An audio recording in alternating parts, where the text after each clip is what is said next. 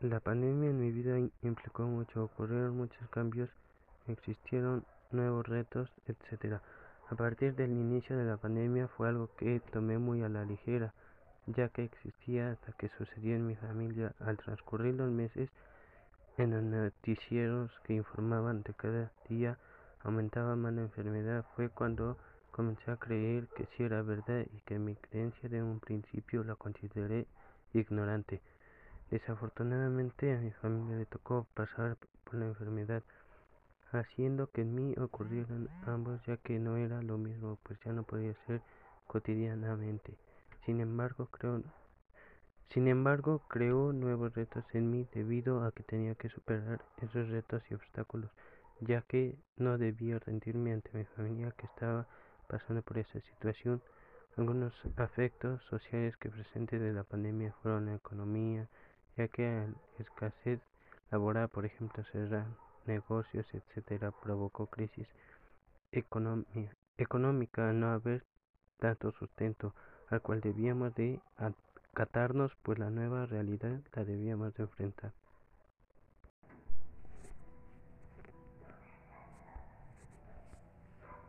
La pandemia por COVID-19 ha provocado un desajuste en todos los sistemas de salud. La mayoría de los países habían olvidado cómo comportarse ante una epidemia de estas características. Sin disponer de los recursos adecuados, es preciso realizar un balance de todo lo sucedido, instruir a la población y generar un nuevo conocimiento que nos permita afrontar nuevas epidemias en estos momentos en todo el mundo se están acelerando muchos procesos en de la vacuna para el COVID, por ejemplo, con la cantidad de recursos que se le están destinando y la posibilidad de saltarse algunas etapas de prueba para hacerla más expedita, o el del uso de tecnología para la vigilancia individual de síntomas de la enfermedad. Esto queda plasmado en la historia de México y del mundo. En México queda siendo la pandemia más grande, al igual que la de la peste negra, sin embargo su historia es devastadora.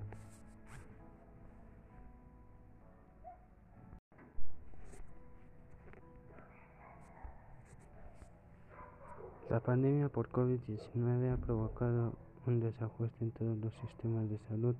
La mayoría de los países habían olvidado cómo comportarse ante una epidemia de estas características.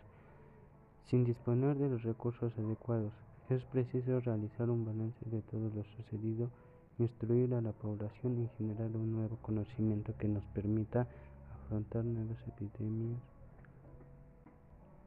En estos momentos en todo el mundo se están acelerando muchos procesos en de la vacuna para el COVID, por ejemplo, con la cantidad de recursos que se le están destinando y la posibilidad de saltarse algunas etapas de prueba para hacerla más expedita o el del uso de tecnología para la vigilancia individual de síntomas de la enfermedad.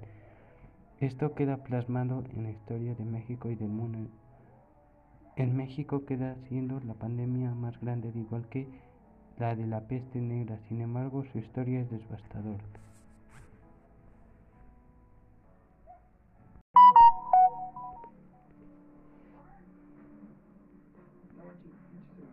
Actualmente la pobreza es un caso más visto por parte de la pandemia, ya que hay escasez de trabajo, por lo que por lo tanto no hay tanto sustento en las familias como algo como años antes. Sin embargo, gracias a la pandemia, algunos creen que la pobreza es el negocio del presente y futuro, ya que sería una estrategia de políticos y países ricos debido a que las ventajas de productos son pequeñas, pero la ganancia es muy elevada.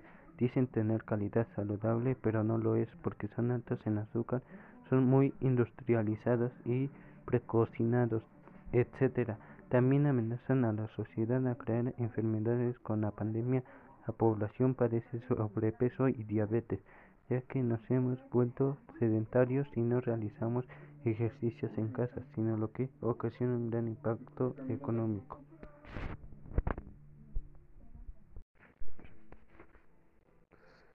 Me interesa en temas de desigualdad de COVID. La reflexión que yo llegué fue que durante esta pandemia no debía ni debería de haber desigualdad social hacia las personas que sufrieron por esta enfermedad. Al contrario, debía de haber apoyo tanto como por parte del centro de salud como por parte de la solidaridad de las personas. Me tocó ser parte de ser de las personas excluidas de cierto apoyo de las personas más cercanas hacia mí y a mi familia. Llegó a la conclusión que con esta problemática, así como hubo desigualdad, también hubo apoyo en otras cosas, principalmente por el equipo de salud y problemas éticos sociales en la pandemia de desigualdad.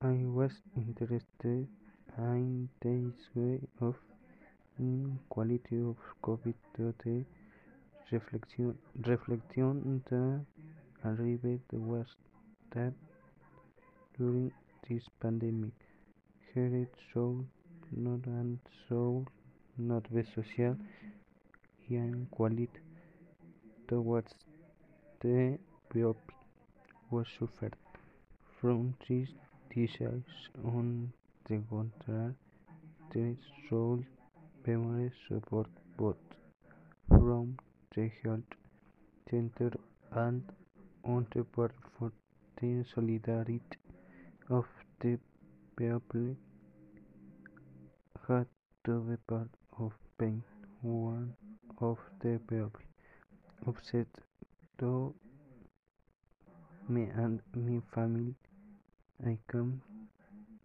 to an conclusion that with this problem well as there was inequality there was also poor in other cases mainly with health them. Buenas tardes. En este momento verán una pequeña exposición sobre el, el electromagnetismo. Somos el equipo número 2 que está conformado por mi compañera Emily Montserrat Rosales Sandoval y su servidora Daniela Viridiana Molina Hernández, alumnas del sexto semestre grupo 602 matutino. El electromagnetismo es la parte de la física que estudia la relación entre el magnetismo y la electricidad.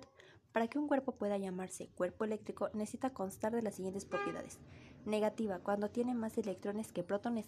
Positiva, cuando tiene menos electrones que protones. O neutra, cuando tiene igual número de electrones que, los, que de protones.